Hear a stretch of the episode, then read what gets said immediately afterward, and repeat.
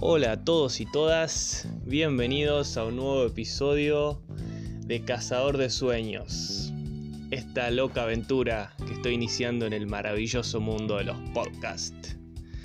Como siempre les digo, es un gusto para mí reencontrarme nuevamente con ustedes en este ya séptimo, séptimo episodio de, Cazador de Sueños. Para esta semana, em, esta semana, semana, esta semana eh, voy a volver un poco a mis orígenes y, reencontrarme con la historia nuevamente.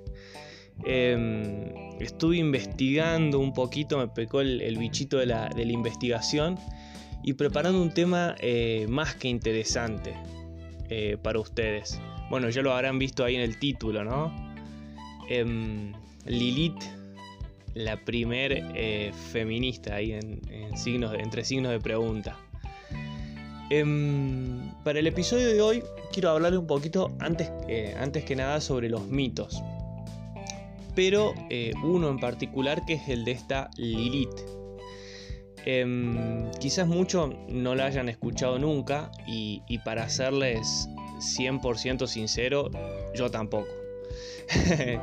Yo tampoco la conocía hasta que, bueno, navegando por internet, leyendo artículos y cosas, em, di con un artículo, una nota que, la mencionaba. Y nada, decidí profundizar, seguir profundizando un poquito más sobre el tema. Em, nada, y me pareció súper, súper interesante este mito. Eh, y creo que se puede aplicar y usar para explicar eh, muchos porqués de nuestra sociedad actual. Así que nada, espero que, les interese y, les guste. Em, lo primero me pareció clave definir antes que nada eh, qué es un mito. Si bien creo que todos tenemos alguna noción o no, no necesariamente las tienen que tener, ¿no? Pero por las películas o las series o algo que hayamos visto en el colegio, tenemos alguna noción eh, muy general de lo que es un mito, que quizás la relacionamos siempre eh, con algún relato épico em, de las civilizaciones más antiguas de, nuestro planeta, eh, principalmente con los griegos y los romanos. no sé si me ocurre la, historia del Minotauro o mm, el mismo Aquiles, para los que vieron la película Troya. Eh, esos serían los seres estos mitológicos. Em, si bien la, mitología griega y la romana son las más conocidas, eh, los pueblos vikingos, los, eslavos, eh, nuestros propios pueblos originarios, también tenían una fuerte tradición mitológica. entre otros, ¿no? en Japón, en, todas las culturas, existe una fuerte tradición mitológica. Pero ¿qué función eh, cumplía la, mitología en, las sociedades? Esta sería la, pregunta clave, no tanto definir el, el qué eran. Em, los mitos eran fábulas eh, o relatos em, que servían para explicar lo inexplicable. Es decir, todo aquello que, no se podía explicar a través de la, razón, ¿no? Entendida entre eh, del logos, como lo define los griegos, la ciencia, eh, se definía a través de los mitos. Em, por ejemplo, los aztecas construyeron mitos para explicar la sucesión de los días y las noches, porque no, era un fenómeno que no sabían cómo explicarlos de una manera eh, concreta. Eh, entonces, los mitos también se vuelven constructores de la realidad. Eh, ya que el mundo que, habitamos, que estos pueblos habitaban, es el que imaginaban. Y esto les servía a, estas sociedades para comprenderse a sí mismos y para comprender también su propia historia. ¿Se entiende? Era como que, que estaba todo relacionado. Era una, como una retroalimentación. Em, pero los mitos también cumplían otra función que era la de legitimar o deslegitimar eh, diversos actos dentro de la, conciencia colectiva de esta sociedad. Actos, prácticas, eh, rituales. Es decir, que los mitos ordenaban un poco la vida de estos pueblos. Es decir, tenían como un, peso muy importante eh, en la vida de estos pueblos. Eh, bueno, después de este súper, pero súper, súper, súper resumido resumen de, los mitos, un resumen así muy, de Wikipedia, muy, muy, muy conciso. Em, nada, voy a empezar con, la, con, la, con el mito de, de Lilith. Pero creo que era súper necesario para lo que yo quiero explicar con el mito, contextualizar eh, con el mito de Lilith contextualizar primero qué es el mito para que se entienda hacia dónde, hacia dónde voy. Em, en el caso de la, mitología judeo-cristiana, eh, a diferencia de, la, de la mitología griega, romana, para tomarla como punto de referencia, em, la presencia de mitos es casi inexistente. Hay muy pocos mitos eh, dentro de la Biblia que se consideren como tal, que se consideren mitos. ¿Por qué? Porque desde el punto de vista eh, del cristianismo o del judaísmo, todos los acontecimientos que se encuentran relatados en la Biblia y en el Antiguo Testamento eh, tienen un carácter, tienen carácter de hecho histórico.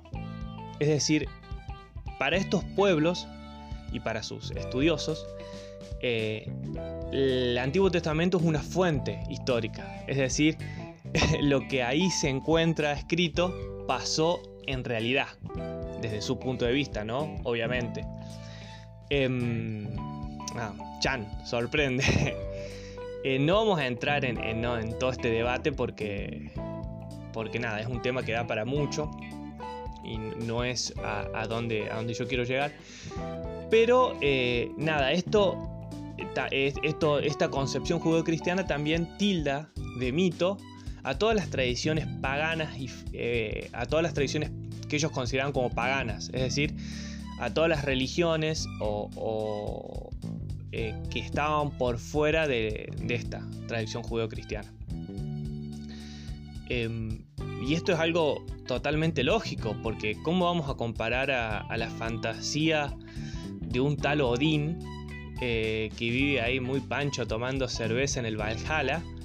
Eh, con la de Dios, que creó el mundo en siete días, se salteó los dinosaurios, que nunca existieron, eh, nada, y creó ahí una Adán y una Eva que poblaron todo el mundo. Eh, nada, son incomparables, o sea, usen su lógica, por favor. en fin, bueno, sigamos, sigamos con, los que con lo nuestro. uno de los pocos mitos que se pueden rescatar y que se mencionan en la Biblia pero que se desarrolla de una manera mucho más profunda en los libros hebreos, como, como la Kabbalah, es el de Lilith. Eh, yo para, nada, para resumirlo un poco y para descontracturarlo también al relato, no voy a hacer un relato tan formal y académico eh, sobre el mito de Lilith, sino que le voy a dar un poco ahí más de onda para que no se me duerman en el podcast. Em, pero Lilith, eh, según, según el mito, fue la primera mujer. Es decir, Eva no existís. Lilith fue la number one, la primera mujer sobre, eh, sobre el planeta. Entonces, Dios creó al mundo, creó los animales, las plantas, creó a Adán, el primer hombre, a su imagen y semejanza y andaba Adán ahí pancho por, por, el, por el planeta, haciendo el censo de animales, viendo cómo funcionaba todo. Y se da cuenta de una cosa, que, eh, que era el único que no tenía pareja. O sea, todos los animales, había un macho y una hembra, y Adán era el único hombre solo. Eh, entonces, chifla, lo llama Dios que seguramente andaría por ahí creando otros universos, viene Dios y le hace su, pedido, su petición de una compañera. A Dios este pedido le pareció súper lógico, entiende la soledad de Adán, y escuchen esto, de la misma manera que creó a él, que creó a Adán, es decir, a su imagen y semejanza, creó a una mujer. Es decir, que Lilith no nace de la costilla de Adán, como si después lo hace Eva, sino que la crea eh, del, con el mismo, del mismo modo con el que crea Adán, es decir, a su imagen y semejanza. Bien, acá ya viene la segunda parte de la historia, es decir, ya estaba Adán y Lilith en el, en el mundo, en el planeta Tierra. Em, y bueno, resulta que Adán, viendo como todos los animales comenzaban a, a poblar el mundo y reproducirse, quiso hacer lo mismo con Lilith. Ustedes ya se imaginarán. Pero, cuando quiere tener relaciones con Lilith, este la coloca de una manera como que no le da muchas opciones eh, y él se coloca arriba, en lo que en la actualidad se conoce comúnmente como, como la posición del misionero. No sé por qué tiene ese nombre, entre paréntesis, ¿no? Si los misioneros en teoría... Bueno, no nos vamos por las ramas. Eh, parece que esto a Lilith mucho no le gusta y se revela completamente. Y lo caga pedos a Adán, le dice que, que por qué tiene que, tiene que él estar arriba y tener una posición dominante durante el acto sexual. Si ellos son pares, son iguales, están creados de la misma forma. Em, nada, lo bajó de la palmera. Me dijo, acá con Lilith no se jode. Y esto la verdad que a, Adán eh, no le gustó mucho. Eh, y ante la negativa eh, de Lilith, Adán parece que se quedó caliente en todo sentido. nada, y no supo entender el no. No es no, Adán.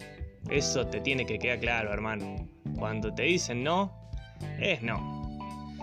Y nada, no tuvo mejor idea Adán que querer forzarla. Es decir, Adán quiso violar a Lilith. Así como lo escuchan, señores y señoras, el primer hombre del planeta fue un violín. Gracias, Adán, por la buena reputación que le diste de entrada a nuestro género nos recibimos, las puteadas que recibimos están más, más que bien merecidas, si, si es así. Eh, pero bueno, imagínense, imagínense si, si a Lilith no le gustó estar abajo en, el sexo, imagínense cómo se puso cuando Adán la quiso forzar.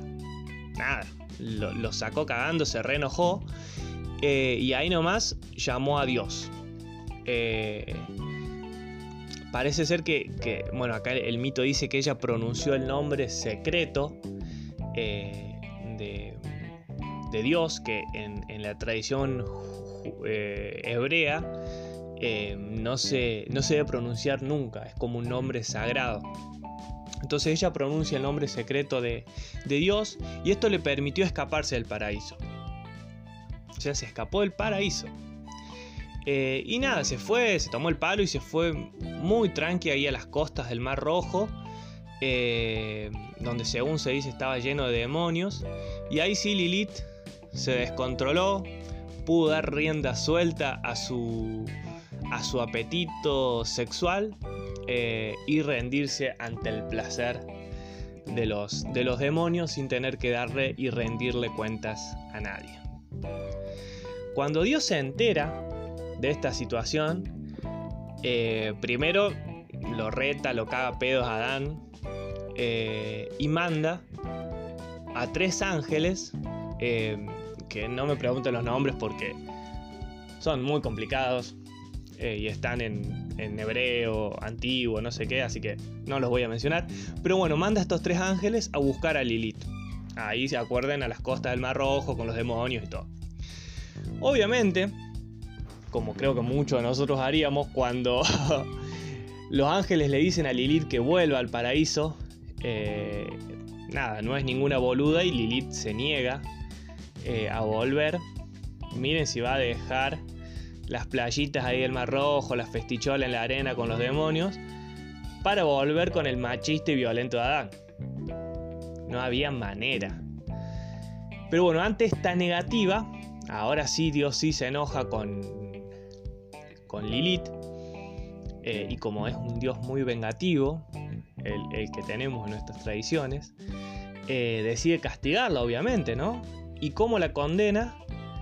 Eh, diciéndole que todos sus hijos los hijos que ella tuviera con los demonios em, iban a morir. Según cuenta la leyenda, Lilith paría más de 100 hijos por día con estos demonios. Eh, y los primeros 100 hijos de, cada día morirían. Eh, nada, después bueno, se construye también todo un mito en torno a esto, que Lilith para vengarse de Dios, a su vez, es, la que es, el demonio que se, se, convierte en un demonio que se encarga de matar a los niños no circuncidados eh, o eh, causarle pesadillas y, nada, un montón de... Se encarga de atormentar a los, a los niños hebreos básicamente. Obviamente eh, que todo esto ni siquiera es mencionado en la Biblia. No aparece en ningún lugar. solamente se hace alusión en la Biblia cristiana. Se hace alusión a Lilith una sola vez y con una fuerte connotación negativa, es decir, se la asocia a un lugar donde está lleno de animales, donde hay demonios y donde reina el mal. Para resumir y, explicarles un poco la cita, ¿no? Pero lo que interesa, o por lo menos a mí me interesa de, este mito, y es lo que yo les quería, les quería contar a ustedes, es toda la construcción que se, que se realiza en torno a él acá recordemos, rebobinemos y, vamos de nuevo a la, a primera parte. Eh, a los mitos como fábulas creadas para explicar una realidad que legitiman prácticas, instituciones y ritos de la sociedad. Bien, entonces vamos a ver qué se construyó en torno a Lilith y el mito de Lilith. El mito de Lilith se asocia inmediatamente a la perversión y a la falta de castidad. Es decir, vemos como, como hay un Dios que castiga esta falta de castidad y esta rebelión y esta falta de sumisión ante Adán. Es decir, Lilith tenía que volver al paraíso, pero eh, no para estar en un rango de igualdad con Adán, sino para nada, cumplir su, cumplir sus, órdenes, podríamos decir. Su rebeldía eh, es vista como algo completamente negativo. Rebeldía, recordemos, ante la dominación de un hombre. Eh, y esto a su vez, acuérdense, no, no, se acuerden de nada, yo, se los menciono porque no se los había mencionado antes, que siempre, siempre en, eh, los, en los mitos también estaba la construcción simbólica de un otro. Es decir, eh, se debía construir un relato de un otro que fuera todo lo que nosotros no queremos ser para afianzar nuestra posición, es decir, lo que somos. Construíamos en los mitos y construían nuestro ser en base a la construcción de un otro totalmente distinto. ¿Vean? Entonces, esto sirve, este mito de Lilith sirve para construir otras figuras que sí cumplen con las condiciones de mujer obediente y devota. Y acá es donde entraría la figura de Eva, que, que desde un primer momento nace de una parte de, Adán, nace de una costilla de Adán, de su carne. Es decir, que desde el momento de su propia concepción eh, ya no se encuentra en un plano de igualdad em, con Adán. Es decir, no, son pares. Em, y la otra sería la figura ya mucho más adelante, ¿no? Eh, la figura de la Virgen María. ¿Quién sería esta mujer casta y pura? Que también estaría contrapuesta a toda la perversión eh, y libertinaje eh, que ostentaba Lilith. Em, ambas serían eh, la total antítesis de Lilith. ¿Quién se cargaría de ocupar ese lugar totalmente negativo sobre lo, que, sobre lo que se construye el deber ser? Es decir, lo que las mujeres cristianas y judías tienen que ser es lo contrario, lo totalmente opuesto a lo que fue Lilith. Bien, sigamos. Eh, y es aquí, bueno, donde, donde aparece también el castigo a la mujer rebelde, a aquella mujer que reclama igualdad y que es expulsada del paraíso por reclamar esa igualdad. A una mujer que disfruta su sexualidad con libertad y que también es castigada por ello. ¿Y cómo la castiga? No solo desterrándola del paraíso, sino también eh, la castigan a través del daño que realizan a sus hijos. ¿No? A donde una mujer por ahí más le duele, eh, eh, ahí va el castigo. O sea, que cruel. Nuestro, Dios, por favor. Eh, castigando y, creando, creando devoción a través del miedo. ¡Wow! Y si lo miramos de una manera un poco más metafórica y abstracta, sacando los, los roles de, género, eh, Lilith también sería ese inconsciente animal, el sexo, el ocio, la insolencia, toda la parte más natural del humano, de los hombres y de las mujeres, eh, pero que va en contra de los preceptos sobre los que se quería construir la, la creencia judeo-cristiana. ¿No? Eh, Lilith representa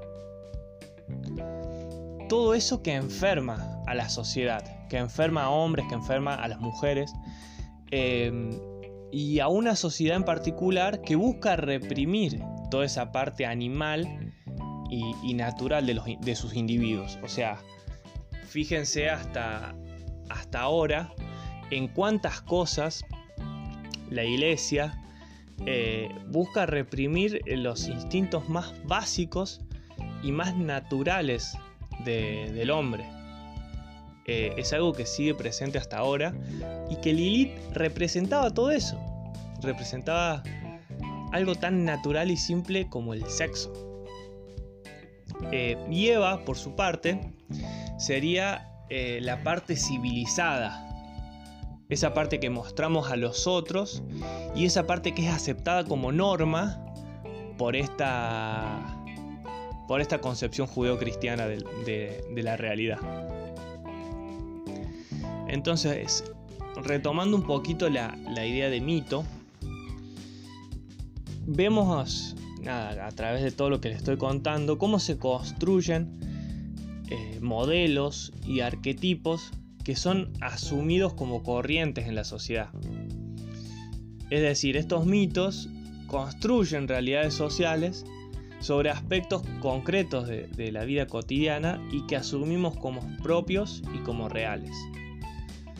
Eh, y recuerden que muchos de estos mitos también son eh, transmitidos eh, a, través de la, tradición oral. Entonces se crea en, el imaginario colectivo de las mujeres y de los hombres primitivos, sobre los que se... primitivos en el sentido de antiguos me refiero, eh, que, seguían estas tradiciones judeocristianas, la idea de un deber ser de hombre y de un deber ser de mujer. ¿No? La mujer rebelde es castigada por Dios, la mujer sumisa y devota al esposo, no. Es vista como algo que está bien y algo aceptado por Dios y por la sociedad. Em, el mito de Lilith eh, vemos que bueno, es solo uno de los muchos ejemplos eh, como esta tradición, como a través de la tradición y el mito, la, cultura judeocristiana legitima un, modelo de dominación sobre la mujer construido desde la visión del hombre. Y en, eh, tanto en cuanto la mujer debe ser y comportarse y asimismo estableciendo castigos para la, para la rebeldía, es lo que, lo que les explicaba un poquito antes. Em, o sea, está la, la acción, la causa y la consecuencia, básicamente. Este obviamente es un análisis muy, muy, muy, muy resumido eh, de un tema que, da para tratarlo en profundidad y desde miles de ángulos y, miradas distintas, ¿no? Pero me pareció súper interesante y no lo quería dejar de compartir con ustedes. Eh, más que nada para, para, tenerlo un poquito más, para tener un poquito más presente de cómo, de cómo observar estos discursos y estas ideas eh, que en fin están creadas y construidas por, sectores determinados de, las sociedades y que las utilizan como un elemento de poder para construir una, una cosmovisión determinada del mundo. Em, es una idea, de, una idea que se toma como norma y natural y se transmite generación en generación, pero que no deja de ser eso, es una construcción eh, creada por hombres y utilizada con un fin en particular. Porque recuerden, la Biblia y los testamentos o cualquier, em, eh, cualquier em, texto bíblico o cualquier texto, ay no me salen las palabras, de cualquier religión, a eso me refería, eh, está escrito por hombres. Ningún texto fue escrito por Dios, cualquiera sea su representación de manera directa todos están escritos por hombres y cada texto y cada historia que relata es una construcción creada por hombres que ostenta poder y que la utilizan con un fin en particular. también la interpretación que haga, ¿no? Que se haga después de esos textos.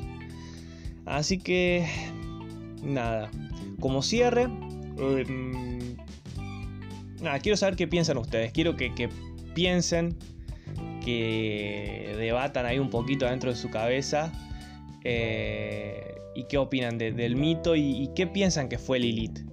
Si fue realmente Lilith la, primera mujer feminista, ¿qué, qué opinan? Eh, ¿Fue la primera mujer en rebelarse a la, dominación masculina? Eh, sí, creo que obviamente lo fue, pero, pero nada, quiero que, lo piensen un, poquito. nada, bueno, y espero que les haya gustado mucho eh, este episodio. Eh, un episodio distinto en parte a lo, a lo que venía haciendo. Donde volví a, mis raíces históricas, historiográficas. El, historiador que tengo adentro siempre, siempre quiere salir en, algún momento y bueno, hoy le di vía libre para, para que se exprese tranquilo. Espero no haberlos aburrido demasiado.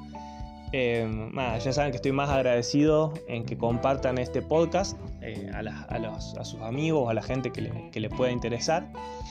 Eh, y también, bueno, me pueden seguir en, mis redes sociales como arroba Silvio y en mi página de WordPress, ahí en el blog de WordPress, efímeramente mortales, donde voy subiendo, vaya, subí el, el del episodio pasado, post relacionados con con un poco más de datos o imágenes de, los, de lo que venimos hablando acá en el podcast. Así que nada, como les digo siempre, gracias totales por estar ahí del otro lado eh, y nos encontramos en el próximo episodio de Cazador de Sueños. Gracias.